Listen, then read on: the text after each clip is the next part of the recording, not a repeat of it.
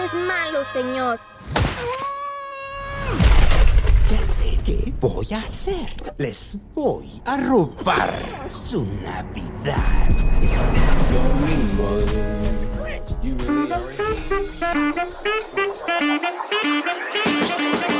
Bienvenidas y bienvenidos a un nuevo capítulo de Santos por Accidente. Y no es que quiera rimar, pero es hora de predicar. Y hoy sí tenemos capítulo, capítulo navideño. Campana sobre campana. Y sobre campana una.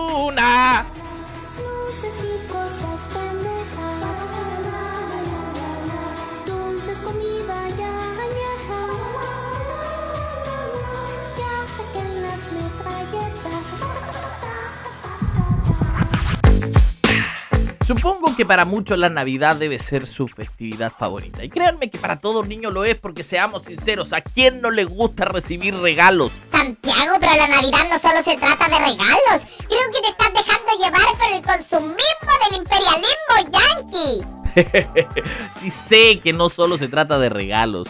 De hecho, es una instancia donde se reúne la familia. En muchos hogares se suele reflexionar sobre el nacimiento de Jesús. Bueno, también hay quienes no lo hacen. Estoy consciente de eso. Pero en esta fecha sí, la mayoría genera un espacio nostálgico de unidad, de amor. Las familias se piden perdón. No sé si eso le cura tanto.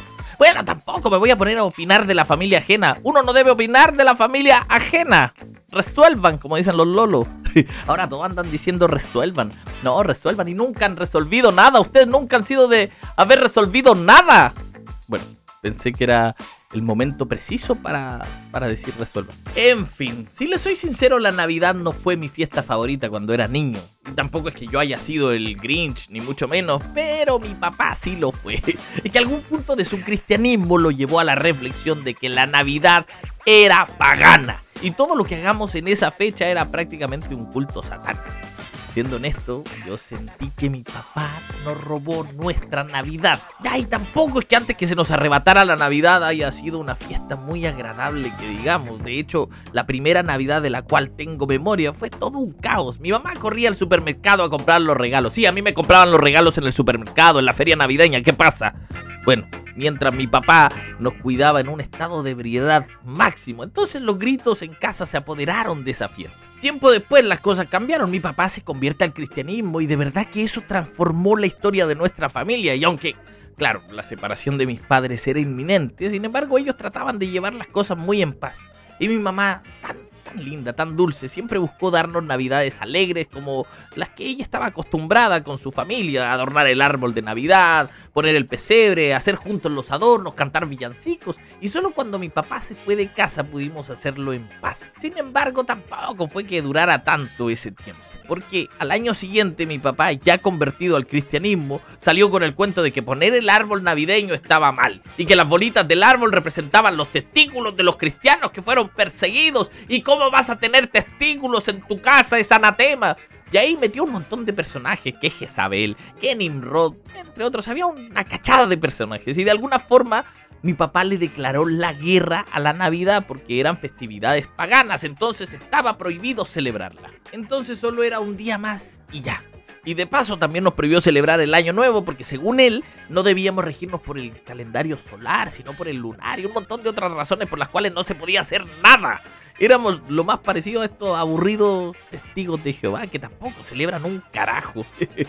Yo lo único que quería hacer era ser niño. Veía que mis amigos salían con sus regalos, con sus juguetes. Por otro lado, en el colegio nos decían que era el cumpleaños de Jesús. Y nosotros con mis hermanas yo creo que teníamos una mezcolanza con nuestras creencias porque no sabíamos en qué rayos creíamos, ni cómo explicar el por qué no celebrábamos Navidad. Y ojo que también pasamos por esa etapa de quemar cosas porque decían que eran satánicas, muñecos de Dragon Ball, que los Pokémon y cualquier regalo de Navidad que sea divertido. Creo que ese era el requisito para mi papá. ¿Es divertido? Se quema. Entiendo que quizá esta no sea tu historia, de verdad lo comprendo, pero estoy seguro que en más de una ocasión escucharon a personas de iglesia decir que tal o cual cosa era pagana o era satánica.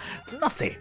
Yo, no me malentiendan, de verdad no quería celebrar algo pagano. Siempre viví con el miedo de no fallarle al Señor, de no ofenderlo con una celebración y yo en ningún caso lo hacía para celebrar a otros dioses, pero no sabía cómo explicarlo. Vivía en la constante tensión. entre no fallarle al Señor y también ser un niño normal. Hoy en día, ya con 33 años, sí señor, tengo 33 años, mis cuestionamientos van mucho más allá. De hecho, me pregunto qué tan importante es que sea pagano o no, o que sus raíces hayan estado en el paganismo. Por eso hoy quisiera adentrarme en un pequeño análisis de elementos de los cuales robó el judaísmo y el cristianismo. Sí, señor, lo robó para poder resignificarlos a la luz de sus propias creencias. Y siempre que grabo un podcast pienso y digo, oye, ojalá que esto sirva para alguien, que sea de libertad para las personas, porque no hay nada peor que vivir esclavo y esclavizado a doctrinas y dogmas que van oprimiendo a las personas y que se hacen cargas tan pesadas que la gente no puede llevar ni siquiera puede sostenerla con argumentación. Vamos a lo que nos compete, que probablemente haga que te enojes o que te empiece a doler la cabeza incluso. Pero en el libro de Génesis, que es el primer libro de nuestro Antiguo Testamento, hay un sinnúmero de historias muy similares a textos mucho más antiguos que el Génesis mismo, incluso que toda la Torá. Ya, ya, quizá esto no implica una copia directa precisamente pero sí una reinterpretación desde su fe. Por ejemplo, hay un texto babilónico llamado Gilgamesh. Repite conmigo Gilgamesh, que es mucho, muchísimo más antiguo que el Génesis. Y en este texto existen similitudes con la historia del Génesis. Saque sus propias conclusiones. ¿Recuerdan esta historia del diluvio que aparece en el Génesis? Creo que está en el capítulo 6 hasta el 9. Aquí Dios instruye a un personaje llamado Noé para construir un arca y salvar a su familia y a los animales que hacen entrar de dos en dos. Ustedes lo deben recordar. Bueno, el poema del Gilgamesh coincidentemente también tiene una historia del diluvio, pero el personaje, obvio, no se llama Noé, sino Utnapishtim, cáchate el nombre. Y Utnapishtim es instruido por los dioses también a construir un barco y salvar la vida de la inundación que se avecinaba. ¿Cómo te quedó el ojo aquí? Por otro lado, en el Génesis se da esta interacción entre Dios y la humanidad, particularmente en el relato del Edén con Adán y Eva, bla, bla, bla. Bueno, el Gilgamesh también relata la relación entre los dioses y los personajes humanos, incluida una figura que a mí me parece muy interesante que se llama Enkidu, que es creado, adivinen desde dónde. No desde la tierra, pero sí desde la arcilla. ¡Wow, wow, wow, wow! Esto, esto está parecido igual, ¿no? El Génesis contiene un relato muy interesante de este árbol del conocimiento del bien y el mal, en donde Dios específicamente les prohíbe que no coman de su fruto porque si comían iban a morir. Pero la maldita serpiente, esa maldita mentirosa que nos jodió a todos, le dice, no, ustedes no van a morir, tranquilos, ustedes se van a hacer como dioses. Adivinen qué. El Gilgamesh tiene un relato con un matices muy parecidos. Hay un héroe llamado Gilgamesh que busca incansablemente una planta, que es la planta de la inmortalidad, que una serpiente se la roba. Vaya coincidencia, ¿no? Y creo que la pregunta que cabe de cajón es ¿por qué hay tantas similitudes? Como yo ya mencioné, el Gilgamesh es un texto mucho más antiguo que la Torah. Entonces, ¿qué me está queriendo decir? ¿Que los israelitas copiaban descaradamente estas historias paganas? Eh, no es tan así. Déjame te explico un momento. El Génesis fue escrito por un pueblo que vivió en carne propia todo lo que es la esclavitud, los abusos de, de imperios tales como el egipcio, el babilónico, y ellos también estaban muy conscientes de que habían mitos y relatos circundantes en toda la región mesopotámica. Entonces, ¿qué hicieron ellos? Reinterpretaron estas historias ya conocidas como una forma contestataria. Uno, para que esa cultura no permeen su fe. Y dos, como respuesta a los abusos que existían. Por ejemplo, hay un texto del Génesis que dice, creó Dios al hombre a su imagen. A imagen de Dios lo creó, varón y hembra los creó. La gente utiliza este texto para decir, homosexuales, lesbianas, gente depravada, cegada por Satanás, seducida por la concupiscencia de sus corazones. Onda como el niño predicador. Entonces, como el texto dice, varón y hembra los creó, la gente toma este texto como para defender su postura y decir, no, pues varón y hembra los creó, nada más. O sea, no hay nada más, nada de esas cosas raras, ni, mucho menos sobrino. Y para ser justo con este texto, a este versículo no le interesa en lo más mínimo hablar de cuestiones de género. No es el objetivo de este texto, que es una protesta. ¿Por qué? Porque el faraón y estos líderes abusivos se decían que eran descendientes de los dioses, eran linaje divino, eran semidioses. Entonces todo el resto estaba debajo de ellos, subyugado a ellos. Eran todos sus esclavos y por ende los oprimían casi por derecho, porque se creían seres divinos y eran superiores a todos los demás. Entonces, este texto bíblico, como una protesta, trata de decir, hey, hey, no solo el faraón, todos somos imagen y semejanza de Dios. hombres y mujeres lo somos y nadie debe estar por sobre otros de esta manera. Pero se dan cuenta que siempre ha habido esto, que toman elementos que podríamos considerar paganos sin ningún problema, no tienen problema con hacerlo y los resignifican, punto. Vamos con otro ejemplo. Imaginen este escenario en la iglesia de Corinto donde el apóstol Pablo de alguna forma acepta la práctica de la glosolalia. Ay, ¿y qué es esa cuestión de la glosolalia? Es hablar en lenguas, pero estas lenguas inteligibles. No es lo mismo que en Hechos capítulo 2, que ahí hablan idiomas y que la gente decía que los oía hablar en sus propias lenguas. No, no es lo mismo. Pero la glosolalia en Corinto no se manifiesta como una simple habilidad de hablar idiomas, como en Pentecostés, sino que más bien es un discurso misterioso e incomprensible. Ahora, lo extraño es que esta práctica no es parte de la tradición judía. De hecho, sus raíces se encuentran en Asia Menor, en unos cultos llamados mistéricos, que era un tipo de religión helenística, es decir, del mundo greco-romano. Y era común que sobre todo las mujeres sean poseídas por un espíritu profético que las hacía hablar en estas lenguas extrañas. Y de ahí Pablo puede haber dicho calle la mujer en la congregación, refiriéndose a este tipo de prácticas.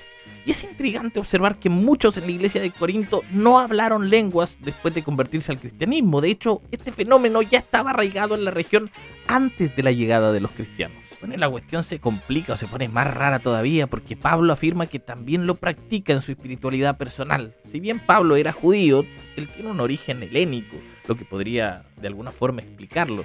Nació en Tarso, donde se respiraba sincretismo religioso, es decir, donde se combinan diferentes sistemas de creencias. Por eso quienes no celebran Navidad argumentando que no, que es una fiesta pagana, estos locos desconocen cuánta cantidad de elementos paganos fueron reciclados por los judíos y por los cristianos. Ya dada esta pequeñísima introducción, pequeñísima mansa introducción, bueno, ahora sí vamos a hablar del nacimiento de Jesús que de eso se trata la Navidad, porque Navidad viene del latín nativitas, que significa nacimiento. Y considero que en el nacimiento de Jesús hay elementos que podríamos llamarlos paganos, con los que Dios nos da una tremenda lección. Deben saber que solo dos evangelios hablan del nacimiento de Jesús, que es Mateo y Lucas. A Marcos y a Juan no le interesa hablar del nacimiento. A Marcos le importa contar la historia desde que Jesús es bautizado en adelante. Él como que va corriendo, no pierde el tiempo con muchos detalles.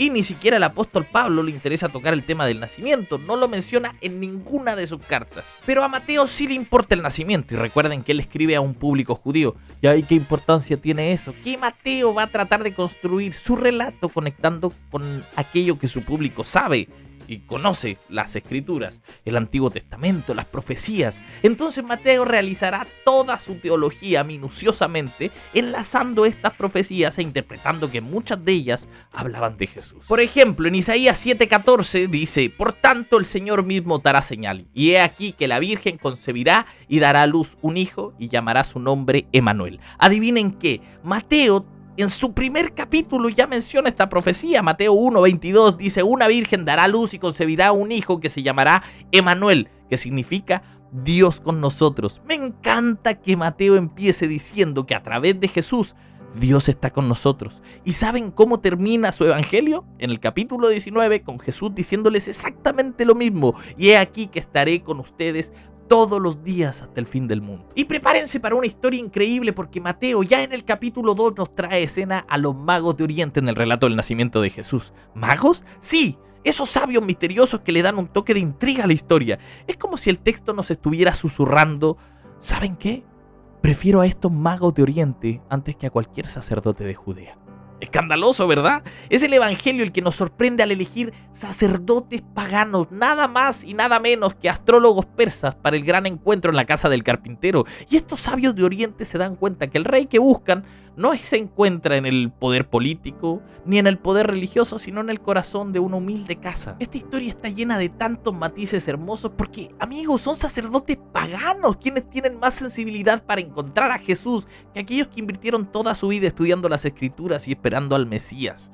También la narración de alguna forma nos está diciendo que este niño, este niño rey, no se encuentra ahí donde la religión coquetea y se arregla los bigotes con líderes como Herodes. Y lo que más me gusta de este relato es que con estos sacerdotes paganos, Mateo propone algo totalmente desconcertante. Jesús es patrimonio de todos aquellos que sin importar de dónde vengan, se acerquen a Jesús con sinceridad. Esta es una clase magistral en donde se compara la religión incrédula frente al paganismo creyente.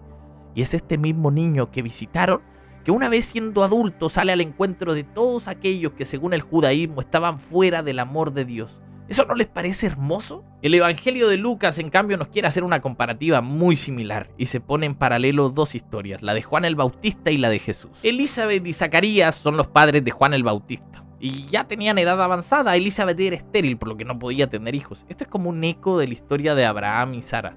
Bueno, Zacarías era un sacerdote que oficiaba en el templo y de repente un ángel se le aparece diciendo que van a tener un hijo. Y Zacarías le responde al ángel así como incrédulo. ¿y qué garantía tengo yo de esto? Es como diciendo, ¿y quién me asegura, quién esta bola? Y la historia dice que él queda mudo hasta que lo que le dijo el ángel se cumpliera. En paralelo nos muestran la historia de María. Y a María también se le aparece un ángel. El mismo ángel que a Zacarías, el ángel Gabriel. Pero su respuesta es muy distinta a la del sacerdote, a la del gran Zacarías. Ella dice, yo soy la esclava del Señor, que se cumpla en mí tu palabra. Su respuesta es muy distinta a la del sacerdote. Y vamos, María, María es una mujer y las mujeres en esa época no tenían ni voz ni voto, no son nada. Y María todavía no se había casado. Estaba prometida para José, pero no se había casado. Entonces el repudio social que significaba lo que el ángel le estaba diciendo era devastador, sin tomar en cuenta que María podría quizá haber muerto apedreada porque estaba prometida para otro hombre y que salga este embarazo era escandaloso. Entonces su respuesta estaba de alguna forma dando cátedra de fe a aquellos que se suponía que deberían tener fe. Es una lección para la incredulidad sacerdotal. Ya desde el principio Lucas quiere ir mostrando cómo Dios tiene su propia manera de hacer historia, no desde lo importante para el mundo y la sociedad, sino de los que no cuentan para nada ni para nadie. Me gusta muchísimo que en Lucas un ángel se les aparece a unos pastores diciéndoles que ha nacido el Mesías. Amigos, los pastores no son aquella imagen romántica que tenemos como tipo rubio, ojos azules, al menos yo me los imaginaba así a los pastores de ovejas. Pero Joaquín Jeremías me abrió los ojos en un libro llamado Israel en los tiempos de Jesús, porque él menciona que a estas personas se les tenía prohibido entrar a Tierra Santa, a Jerusalén. También les tenían prohibida a la gente comprarles pieles, leche o algún tipo de productos porque tenían muy mala fama. Estaban casi en el último escalafón social. ¿Se imaginan? Ellos pasaban días a la intemperie y por eso tampoco podían cumplir los rituales de purificación. Entonces, a estos que tenían mala fama, un ángel se les aparece y les dice que ha nacido el Mesías. Me encanta, me encanta porque el nacimiento de Jesús nos enseña que la solución para un mundo colapsado de injusticias viene por caminos extraños que nadie espera. Una mujer, unos pastores, unos sabios paganos. Y son los nadie los que abren camino. Esos caminos que se identifican con el pobre, el oprimido. Por eso Jesús nace en un pesebre. Y eso siempre pondrá nerviosos a los hombres importantes de la política como los Herodes y a los que se creen dueños de la religión como los sacerdotes. Es Dios naciendo en un mundo rodeado de injusticias. Es Él humanizando a un mundo inhumano. Y este camino de seguir a Jesús es la invitación subversiva a amar de forma escandalosa, sin distinción ni discriminación. Para Jesús todos y todas eran bienvenidos, seas quien sea, vengas de donde vengas, en la condición que estés, sea judío, cristiano o incluso pagano.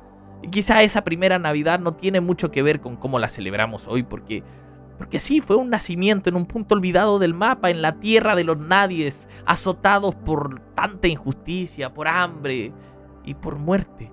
Era como un nacimiento cualquiera de su época, pero, pero eso abrió los caminos menos pensados, de la forma menos ortodoxa posible. Sin embargo, contenía grandes cantidades de esperanza. No me interesa ya si la fecha Antiguamente se celebraba Saturno, si era pagana el 25 de diciembre, ahora se ha resignificado como muchas de nuestras tradiciones, por eso ahora celebramos el nacimiento de Jesús, el nacimiento de la esperanza en medio de la opresión y las tristezas, es paciencia, es lucha. Y en estas fechas celebramos la apertura e integración de aquellos excluidos de la sociedad, celebramos la descentralización de la religión, porque no descansa en unos pocos, en estos sacerdotes, en los pastores de hoy en día, apóstoles de hoy en día, líderes. No, lo pequeño, lo sencillo, lo débil, es desde ahí de donde se gesta una nueva vida. Y me encanta que Dios nos hable a través de lo que menos esperamos, que Dios nos enseñe de fe a través de las personas que nosotros menos creemos que deberían enseñarnos de fe. Amigos, y pagano o no, a través de la historia Dios se ha encargado de utilizar cualquier cosa, de utilizar como vehículo lo que sea para demostrarnos su amor.